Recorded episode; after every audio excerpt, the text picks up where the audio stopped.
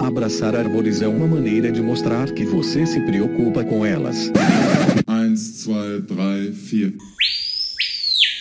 Olá, pessoal! Bem-vindos a mais um Que Bicho é Esse? Eu sou a Miriam Perilli e o episódio de hoje é sobre o fabuloso e pouquíssimo conhecido rato do bambu ou rato da taquara, o Canabateomes amblionix.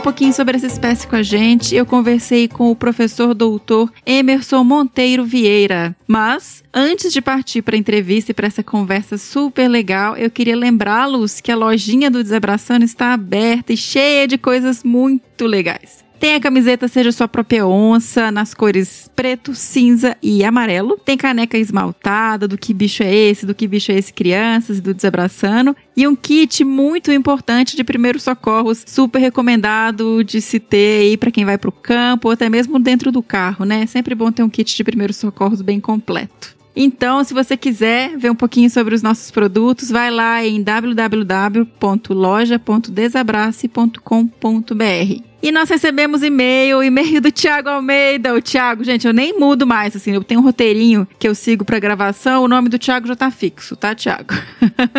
Brigadão. Oi, Miriam, olha eu aqui de novo, batendo cartão. Menina, o bicho desse episódio tá difícil de saber, vice? É, Thiago. Eu vou chutar e desconfio que vou errar feio errar rude, mas vamos lá. Acredito que. Ai, desculpa, Thiago. Não, não, por quê? Acredito que seja um bicho que vive na praia, naquela zona entre marés. Desculpa. Por conta do ruído de fundo que parece ondas. Meu chute é que seja alguma espécie de caranguejo. Passou um pouquinho longe só, só um pouquinho. Não, Thiago, obrigadão por você ter enviado, mas o bicho é um roedor, na verdade. E ele termina sempre com um cheiro, outro cheiro. Thiago, continua escrevendo. Vamos ver se a gente facilita um pouquinho aí pro próximo, tá bom? Pessoal, e olha que legal, o Desabraçando Árvore está concorrendo no prêmio IBEST nas categorias Meio Ambiente e Sustentabilidade e também na categoria Podcast. Então a gente vai pôr o link no post, corre lá, dá o votinho pra gente, tá bom? Muito obrigada! Então vamos agora para a apresentação do nosso ilustre convidado. O professor Emerson Monteiro Vieira é mestre e doutor em ecologia pela Universidade Estadual de Campinas pós-doutor em Biologia de Marsupiais no Departamento de Zoologia da Universidade de Sydney, na Austrália, e também pós-doutor em Ecologia de Comunidades no Department of Biological Sciences da California State University. Atualmente, ele é professor associado 2 da Universidade de Brasília, UNB, além de bolsista de Produtividade e Pesquisa do Conselho Nacional de Desenvolvimento Científico e Tecnológico, CNPq. Ele possui mais de 90 artigos publicados em periódicos especializados em zoologia, mastozoologia, conservação e ecologia, além de mais de 75 trabalhos em anais e livros de resumos de eventos. Já produziu 19 capítulos de livros publicados no Brasil e no exterior e organizou dois livros científicos. Ele recebeu o prêmio Endeavor Research Fellowship Award do Departamento de Educação, Ciência e Treinamento do Governo da Austrália e atualmente coordena seis projetos de pesquisa, orienta diversos alunos de mestrado e doutorado e é editor associado do periódico científico International Journal of Zoology. Ele atua na área de zoologia e ecologia, com ênfase em massozoologia, principalmente história natural, ecologia e conservação de roedores e marsupiais. Ah, até perdi o fôlego. para ler esse, esse resumo aqui de, da carreira do professor Emerson, né? Acho que a gente está muito bem assessorado, né, para esse episódio. Então vamos lá?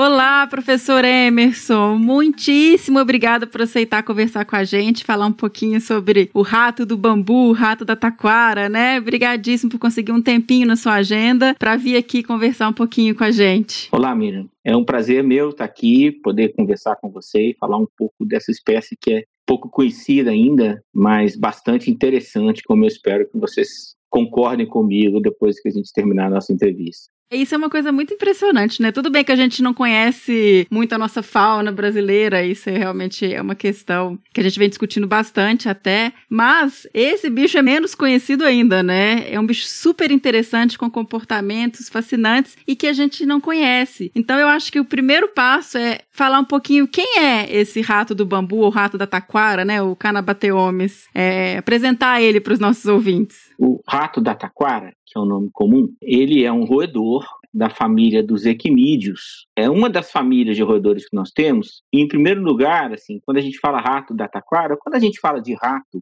a gente logo pensa naqueles animais meio, vamos dizer assim, desagradáveis que coexistem com a gente nas cidades, principalmente, né? O rato comum, a ratazana, o camundongo. E o rato da taquara, embora leve o nome de rato da taquara e também seja um roedor, é uma espécie bem diferente dessas outras. Ele é um animal silvestre, nativo aqui do nosso país, do nosso continente, ou seja, ele não veio introduzido, trazido pelo homem, como é o caso dessas outras espécies exóticas que eu mencionei. E o rato da taquara, ele é de um outro grupo de roedores, chamados roedores caviomorfos. Da família do rato da taquara, são animais conhecidos de maneira geral como ratos espinho, porque eles, muitas das espécies têm o pelo mais duro, assim, quando, dependendo do jeito que a gente encosta, a gente sente como se fosse espinho. O rato da taquara, especialmente até que não, mas tem outro, vários primos da mesma família que têm o pelo desse jeito. E existem mais de 90 espécies de ratos dessa família, de roedores dessa família. Só no Brasil existe mais de 60. Então é um grupo bastante diversificado em termos de é, número de espécies e de hábitos. Tem espécies que ocorrem só no chão, espécies só arborícolas, enfim, espécies que têm a, a, dieta mais variada, mas sempre herbívoros. Uhum. Em geral, eles comem folhas e frutos, e no caso do, do rato taquara, especificamente brotos de bambu. Esse grupo de roedores é uma subordem distinta. É bastante diferente do grupo dos roedores compostos, entre outras espécies, pelo rato introduzido, pela ratazana e pelo camundongo. Tanto que em inglês, o nome desse grupo, que faz parte do rato da taquara, é chamado os rat-like rodents. Se traduzido ao pé da letra, seriam os roedores que parecem com ratos, mas não são ratos. Os ratos da taquara são mais próximos de animais que a gente conhece, né, como a capivara, paca, cutias, preás, todos esses são roedores caviomorfos, assim como o rato da taquara. Ele tem um tamanho para roedores relativamente grande, os ratos da taquara podem dizer meio quilo, 600 gramas, são essencialmente arborícolas, eles vivem no alto das árvores,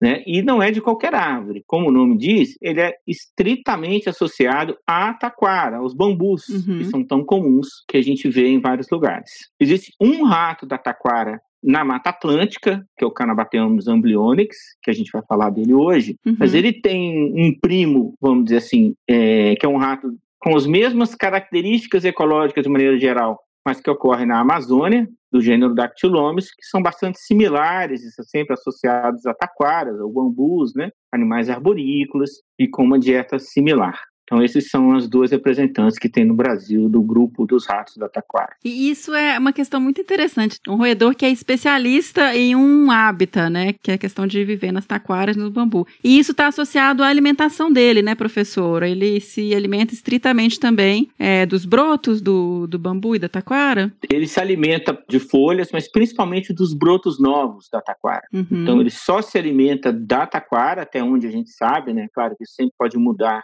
com novas informações, mas os dados que a gente tem, os, os dados já publicados, é um animal que ocorre só onde tem taquara, onde tem bambu, e se alimenta exclusivamente de estruturas do bambu folhas novas, brotos novos, mais tenros, né? Uhum. Principalmente. E é um animal que começou a ter mais informação, mais dados, principalmente sobre ecologia e comportamento mais recentemente, né? Eu nunca vi, mas eu lembro que quando eu estava na graduação, É, eu trabalhei um, um, pouquinho com pequenos mamíferos lá em 2001, 2002, e era sempre um meio um bicho meio misterioso que estava todo mundo querendo entender um pouco mais, mas não tinha ainda tanta informação sobre ele. É, não tinha mesmo assim. Os primeiros artigos, os primeiros trabalhos que apareceram é, foi no final dos anos 80, já na virada para os anos 90. Uhum. Mas alguma coisa um pouco mais recente, agora nos anos 2000, que a gente publicou alguma coisa com é, ecologia da espécie, mas ainda assim muito poucos trabalhos feitos e realmente trabalhos mais recentes. A vocalização que a gente tocou no episódio é também uma característica bem importante para identificar a espécie, né, professor, assim, ouvir. É, e tem muita gente que só conhece a vocalização dele, que é muito característica, mas nunca viu, uhum. né?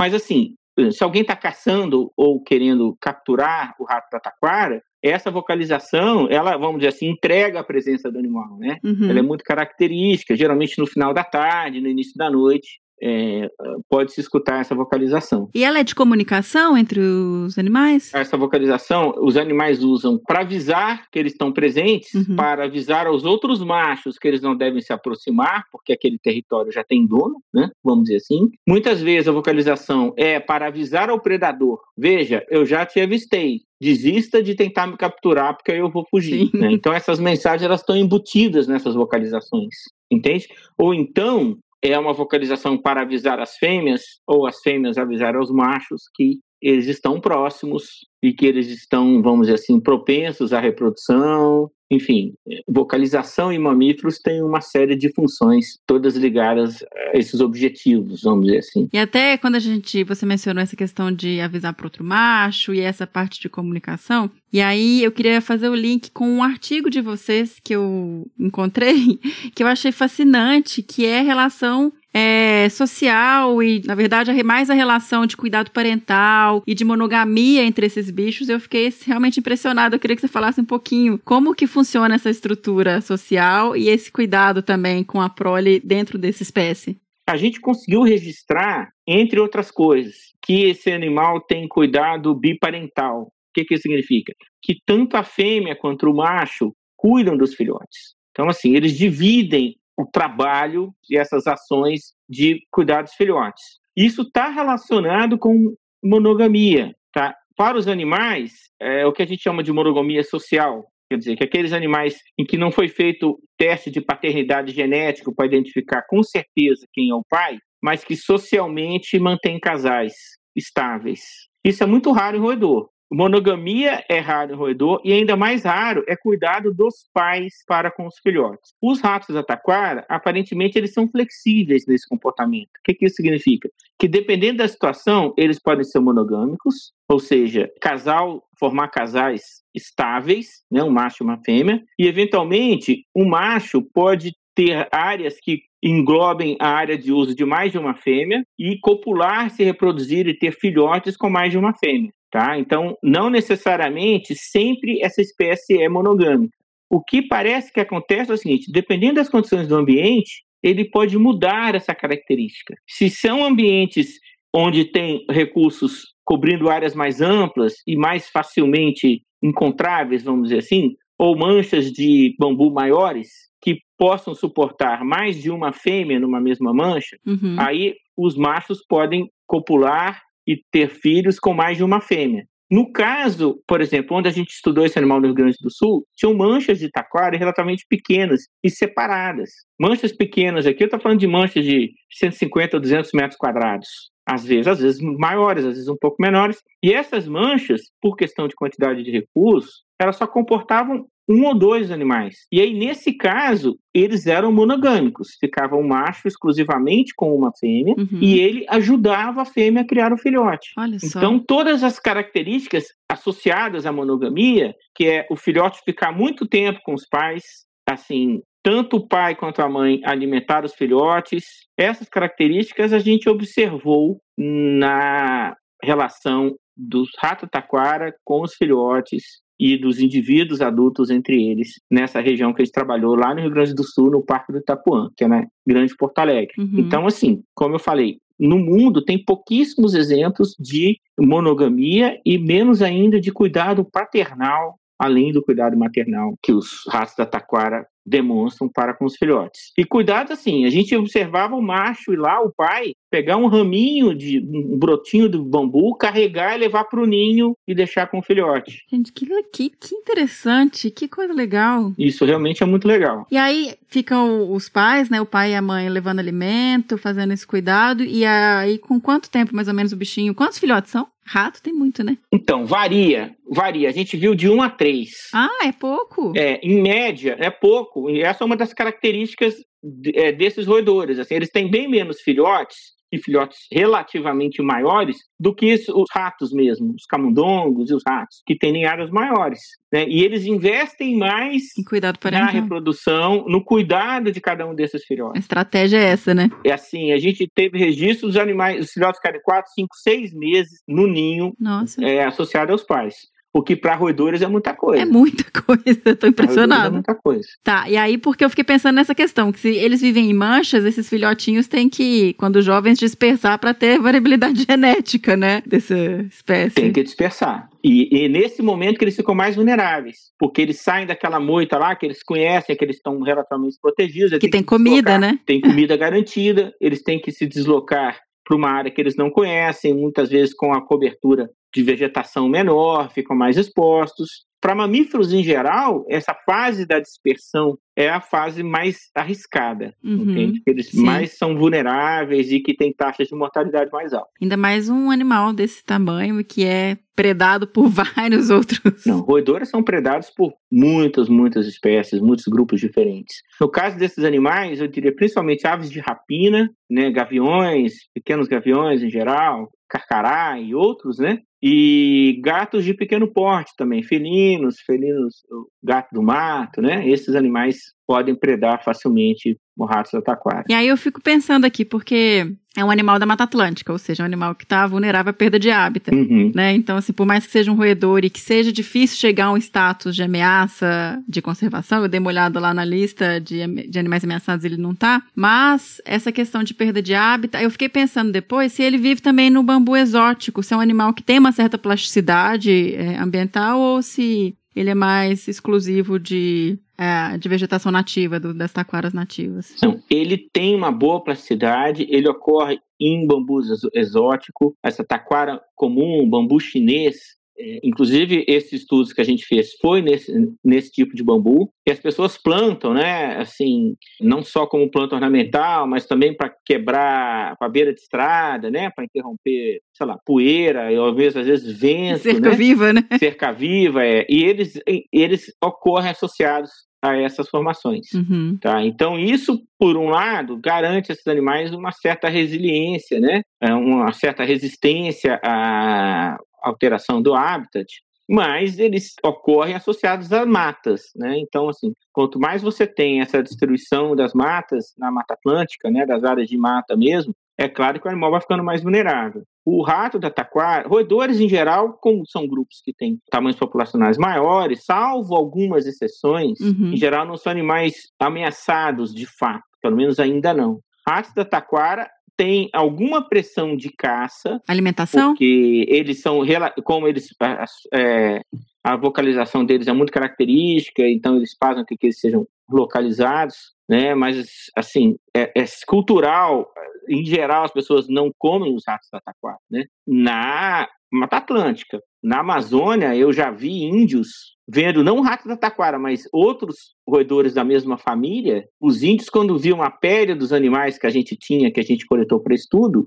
eles chegavam a salivar, assim, tanto que eles gostavam de comer. Olha só. E como é um animal próximo a prear, prear também, então, assim, eu imagino que para os índios eles devem ser animais valiosos, sob o ponto de vista proteico mesmo, né? Então, na Mata Atlântica eu não tenho relatos disso, mas a gente sabe que às vezes as pessoas caçam por caçar mesmo, né? A gente tem prazer em caçar, mas não é uma espécie ameaçada. O máximo é por tabela por destruição de hábitat. Mas eu fiquei pensando aqui, porque a gente nunca pensa em um roedor por essa questão populacional ser um animal que entre facilmente em categoria de ameaça. Mas, poxa, a reprodução deles, eles têm poucos filhotes, eles se reproduzem mais vezes no ano. Como é que funciona? Porque é um animal muito predado, que só tem dois, três filhotes. Os dados que a gente tem, como o bambu é um recurso menos sazonal sobre vários aspectos, a gente não detectou uma sazonalidade na reprodução. Tá. Eles tinham filhotes ao longo do ano. Para você ter uma ideia numérica, nessa área que a gente trabalhou no Parque do Itapuã,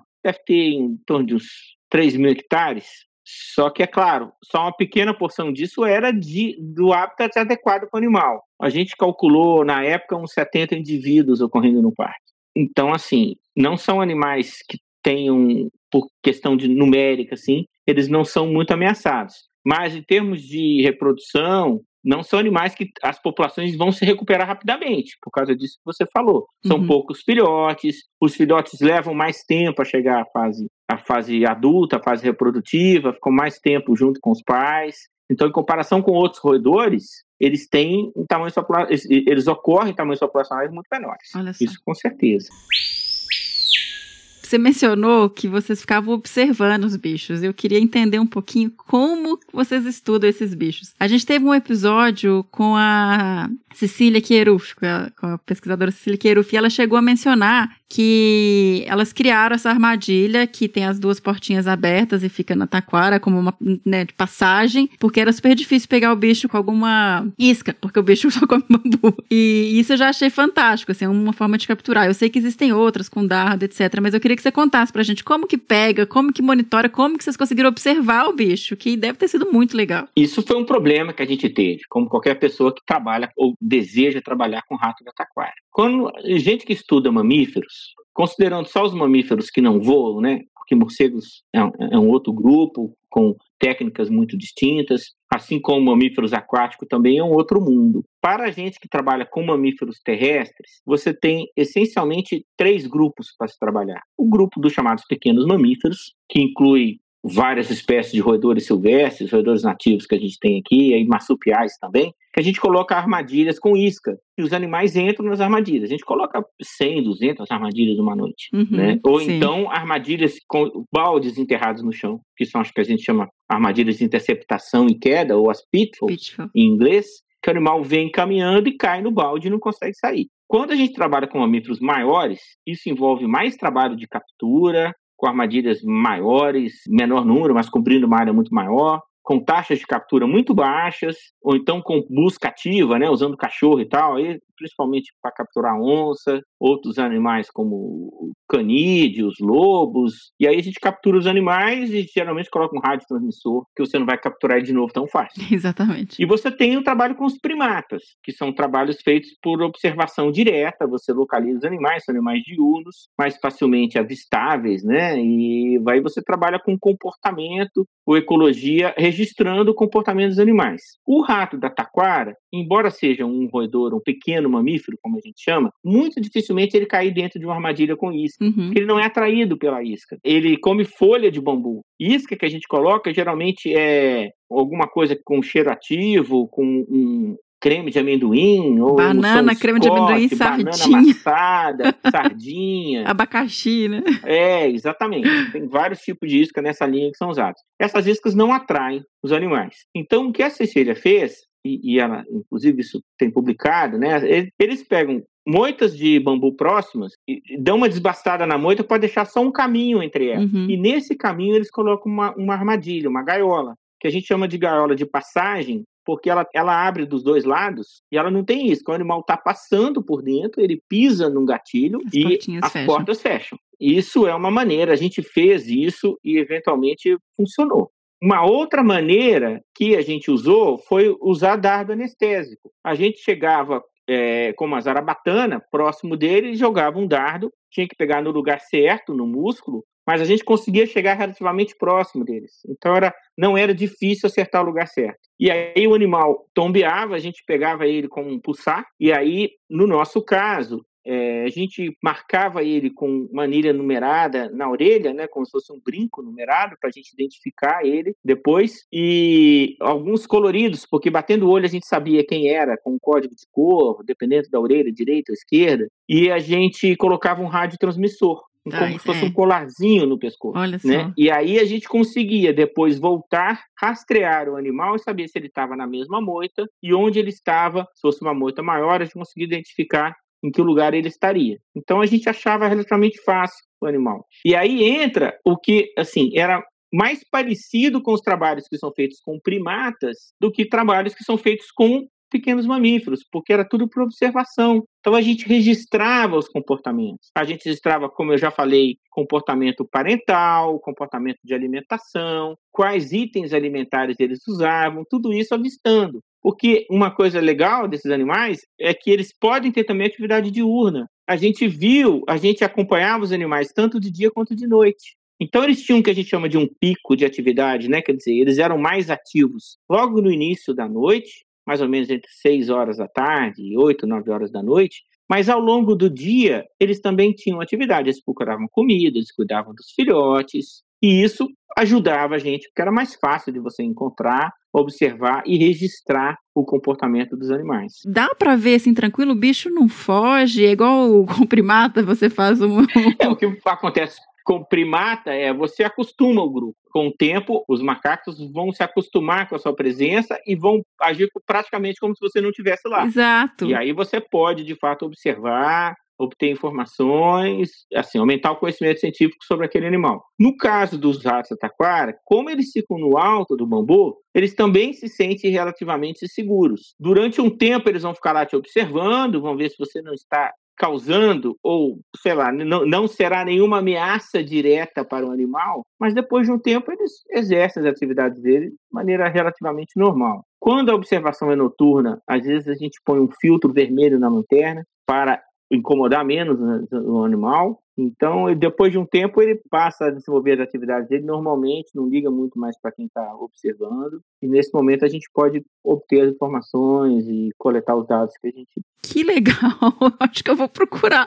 A gente escutava muito numa região aqui perto os bichos. Eu vou lá procurar eles para é, ver. Mas então, tem uma coisa que a gente chama de imagem de procura, que faz muita diferença. É, olho treinado. Quando você já viu o animal e sabe o que está procurando, você encontra ele muito mais fácil. Eu trabalhei no meu doutorado numa mata na, no Parque Intervalos, em São Paulo, Uhum. e lá ocorre esse animal. Eu tinha amigos que já tinham trabalhado lá e já tinham visto esse animal. Eu nunca tinha visto. Eles, ele- eu botava quase 200 armadilhas todo dia no campo, inclusive içando armadilhas a Pra- 10, 15 metros de altura para pegar ro- roedores arborícolas e eu nunca tinha visto um rato da taquara. Eu saía à noite às vezes procurando e nunca tinha visto. Claro, ia onde tinha taquara. Quando eu mudei para o Rio Grande do Sul, os alunos meus uma vez entraram na minha sala, Emerson, a gente viu o rato taquara. Eu fui lá com eles nesse parque do Itapuã e lá é relativamente fácil de ver. E depois, quando eu voltei nessa mesma mata em São Paulo que eu já tinha trabalhado, a primeira noite que eu saí, andei 15 minutos eu encontrei um casal. Olha só. Porque eu já sabia o que que eu estava procurando. O olho é tudo, né? Você treinar essa capacidade de encontrar os bichos. É, é o que a gente chama de imagem de procura. Você forma essa imagem de procura, fica muito mais fácil de encontrar. Eu fico muito é, encantada com esse tipo de estudo, porque, claro, que vocês tinham a questão tecnológica de ter o radinho e tal, mas olha que estudo legal para um estudante fazer, de observação, de parar, de ficar ali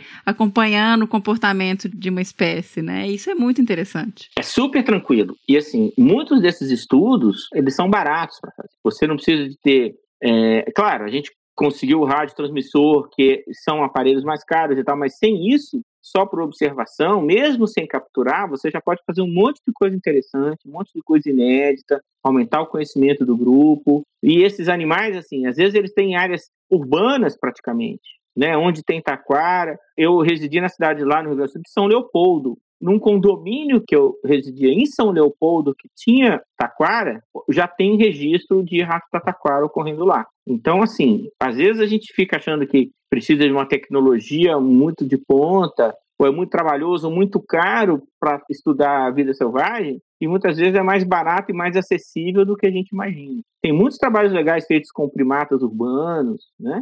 Outros animais urbanos, assim, cutias, para falar de roedores, capivaras. Basta, eu acho, é mais à vontade e disposição mesmo. E eu fiquei curiosa também, porque você falou que vocês colocaram os radinhos e cê- vocês acompanhavam os bichos e viam onde que eles, que, em qual mancha ele estava. Eles mudam de manchas de bambu? Então, esse é um, é um mistério que a gente não resolveu. Porque a gente tinha os machos associados a uma mesma mancha, eles não mudavam de mancha. O máximo que a gente achava é 5, 10 metros da mancha, em, mas ainda em outras árvores que não bambu, mas nunca mais do que isso, mesmo os que estavam com rádio transmissor. Então a gente suspeita que quando o filhote fica maior, aí ele tem que sair porque aí o pai vai começar a implicar com ele. Ele então, essa é a fase que a gente estava falando de dispersão, que ele fica mais vulnerável que ele tem que procurar outras manchas. A gente tinha até um, um projeto previsto para conseguir capturar esses jovens logo antes, os juvenis, né? Logo antes da dispersão, colocar a rádio transmissor neles para ver para onde eles estavam indo. Uhum, sim.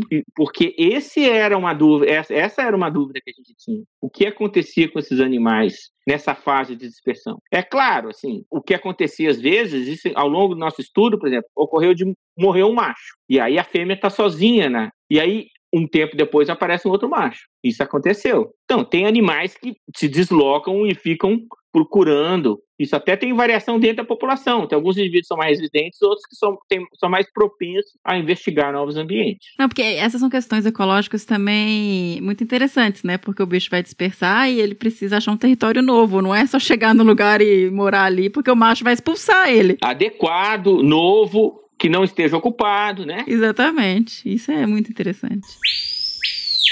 Gente, que olha só, que animal legal que a gente. Sim, acredito que a maior parte das pessoas não conheçam, não, não tem ouvido falar, não sei realmente quem mora no mato, né? Caçadores que escutam o bicho e conhecem, mas é um animal fascinante o que a gente sempre pensa sobre rato, vem uma imagem negativa do rato, rato de esgoto, e olha que bicho legal, que é um animal silvestre, cheio de características próprias, com um comportamento diferente. É, é muito fascinante. Sim, e esses animais, eles têm as funções deles nos ecossistemas importantes, né? Sejam, às vezes, como é, predando sementes ou dispersando sementes, ou servindo de presa e de fonte proteica para uma série de outras espécies. Então, assim, o papel dos pequenos roedores nos ecossistemas, na, nas cadeias tróficas, é muito importante. Então, assim, cada animal que está lá, cada espécie ou cada roedor que a gente, pô, esse animal não serve para nada, é um conceito muito errado, né? Do, do, que esses animais são importantes nos sistemas deles. Né? Então a gente tem que se lembrar disso antes de atirar ou, ou, ou num rato taquara ou em qualquer outro animal silvestre, simplesmente porque ele está lá na nossa frente, né? Sim, exatamente. E assim, esses animais eles não invadem casa, entendeu? Eles não vão comer, se alimentar de grãos ou de coisas que a gente alimentos que os humanos estão estocando, eles não vão fazer isso. Ele tá lá, vai ficar lá no, no, no, bambu dele, vivendo a vida dele. Ele tá lá, vai ficar lá, vai comer o bambu, exatamente. É um indicador de que o ambiente ainda tem, vamos dizer assim, uma qualidade mínima ou uma saúde mínima que permite que ele ainda ocorra lá. Nessa relação dele com o bambu, existe algum tipo de efeito de controle de crescimento? Não sei, alguma relação é, que favoreça o bambu ou não? Como é que é essa questão assim de, de relação? Não tem assim, o bambu lida, entre aspas, né? Mas, assim, é essa pressão que tem de herbivoria, que a gente chama, quer dizer, dos animais se alimentarem da planta, uhum. no caso do rataquara com bambu, é o que eu falei, não tem número de indivíduos, não tem populações suficientes que possa comprometer os bambus de alguma forma. O que acontece na América do Sul, acontece na Ásia, em algum grau na América do Sul, são chamadas ratadas. Não sei se vocês já ouviram falar disso. Na época da floração? Que... Na época da floração. E aí, algumas espécies de roedores aumentam muito a população. Por quê? Porque quando o bambu floresce, e produz mais recursos para os animais, isso varia, às vezes, a cada sete anos, tá. ou mais tempo, né? Quando tem um, uma, o que a gente chama de uma explosão nessa quantidade de recursos, aí pode aumentar muito a população de roedores, mas não do rato da taquara. Tá. O rato da taquara não responde dessa forma. Por quê? Porque ele tem poucos filhotes, leva mais tempo a maturar, mas alguns roedores silvestres menores que têm essa capacidade populacional de responder mais rápido e com mais filhotes, aí aumenta às vezes 10, 20, 30 vezes. Né? Caramba. É muita coisa. Então são as famosas ratadas, que são mais raras do que se pensa, né? Porque a gente não detecta fácil uma ratada. Tem que ter algumas condições de, eu acho, de uma quantidade de recursos muito acima da média sendo, sendo disponibilizada pelos bambus para isso acontecer. E por um tempinho, né? Para dar tempo de ter essa questão populacional. É, mas eles respondem rápido. Eles respondem rápido, né? Sabe? Não, é, assim, isso aí vai poucos poucas semanas já tem um aumento da população por conta disso. E você já viu isso alguma vez? Não, Eu nunca vi. Eu já vi, eu acho que eu já peguei, quando eu mudei para o Rio Grande do Sul, final de uma, que a gente pegou, pegava uma quantidade de, de roedores que a gente nunca mais conseguiu pegar a mesma coisa, Uhum. mas tem registro na literatura, inclusive revisões e tal, Uhum. de que isso já ocorreu. E tem registros históricos no Rio Grande do Sul de ratadas. E não é em qualquer lugar que acontece, e assim, nem sempre isso é bem documentado, né? Uhum. Tem muitas lendas a respeito, eu acho, sabe? Sim. É, eu gosto muito dessa questão trófica, de estudar essa ecolo- ecologia trófica. E um dos impactos de perda, de grandes predadores é o que a gente chama de rodentização, né? Você Uhum. trazer os ambientes e as áreas florestadas, no caso da- das áreas florestadas, claro, e elas aumentarem a, as populações de roedores na ausência dos predadores. E esse é outro tema que eu acho fascinante, porque o impacto disso em todo a- o ecossistema é muito importante, né? É, com certeza. E aí tem o que, chama, o que a gente chama de cascata trófica, né? Sim. Você tira um predador de topo, isso influencia no que a gente chama de mesopredador, que é aquele predador que está ali no meio do caminho, Uhum. né? Que ele que tem uma pressão de predação sobre os pequenos. É. Então, às vezes, se você tira um predador grande, você tem um efeito de aumentar a população dos pequenos. Uhum. E, e quebra um pouco esse equilíbrio. E aí, se você tem muitos animais pequenos, eles podem se alimentar de muitas sementes. Assim, eles são de alguma forma seletivos. Eles vão se alimentar mais de um tipo de semente do que de outro. Isso, com o tempo, pode alterar toda a composição da floresta. Toda, exatamente, toda a regeneração. É, e não é um fenômeno que a gente detecta em um ano, dois anos. Às vezes pode durar uma geração para isso aparecer. É, é, algumas áreas da Mata Atlântica hoje a gente já tá vendo esse fenômeno, né? Esse- essa consequência da cascata trófica, que é algumas áreas com essa rodentização que eles chamaram o termo. É, o que você tem proporcionalmente mais roedores agindo na remoção das, seme- das sementes, no consumo dos recursos, do que você tinha antes em relação a animais maiores, Uhum. como mesmo roedores de grande porte, de maior porte, né, como cutia, paca, o porco do mato, sabe? Uhum. Isso realmente Sim. vai tendo uma alteração dos. Isso pode afetar também a, a diversidade de, de roedores, né? Porque eles competem entre eles. Então, os que forem melhores e que tiverem. eles. É, muitas vezes, quando você tem um mesopredador, que pode ser um, um gato ou pode ser um, um gambá, por exemplo, Sim. Uhum. Aí, algumas espécies podem ser mais susceptíveis a esse predador e diminuir a mudança. Isso faz com que outras espécies possam aumentar. Faz um, o balanço, né? Balanço, exatamente. Depende dessa relação de competição que tá. agora não tem uma receita de bolo, né? Dependendo da situação, pode ou não haver uma redução na riqueza de roedores. É. Algumas podem se beneficiar mais e ficar mais abundante e acabar suprimindo ou reduzindo a ocorrência de outras espécies. Teias tróficas, cascadas tróficas e comunidades, muitas vezes é- são sistemas complexos. assim, Super. né? Porque tem muitas espécies agindo e você retira uma delas para ter consequências que você não esperava. É, é muito complexo, ainda mais em áreas tropicais, né? Que elas não são lineares, as interações são inteiras, são um monte. Não, não tem muito como você fazer o caminho e identificar cada nível do sistema, né? Isso é. É, forma É uma loucura. redes de interação, né? Que não Sim. são simples, né? Você tem várias espécies que estão interligadas de alguma forma. Exatamente. Isso é muito interessante. A gente aprendeu muito aqui agora. Professor, muitíssimo obrigado por disponibilizar um pouquinho do seu tempo para trazer tanto conhecimento para a gente sobre essa espécie. Vamos falar de outros ratos depois, né? Vamos procurar trazer mais vocalização e informar um pouco mais sobre esses bichos. Obrigado a você e obrigado a todos que estão escutando. Um abraço.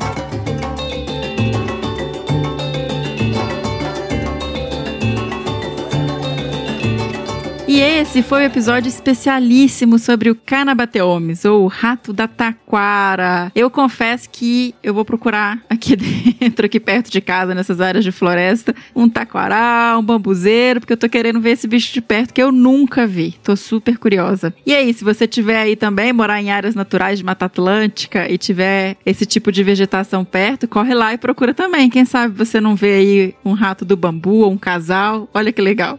Então segue agora pro bicho do próximo episódio. Toca aí, senhora.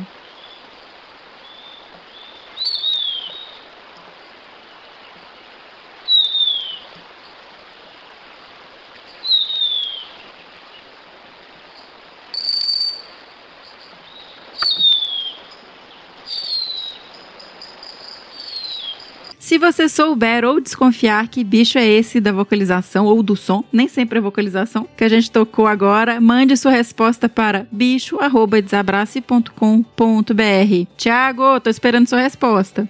Além disso, nos acompanhe nas redes sociais, no Facebook em Desabraçando Árvores Podcast, no Instagram em arroba Desabrace e no Twitter também em arroba Desabrace.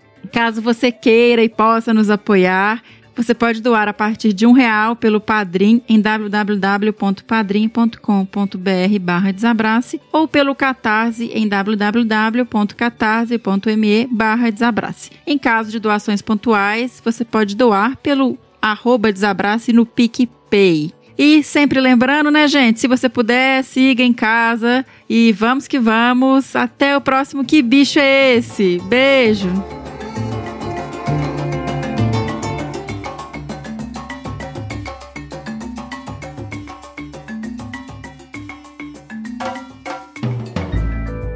Mais um produto com a edição Senhor A.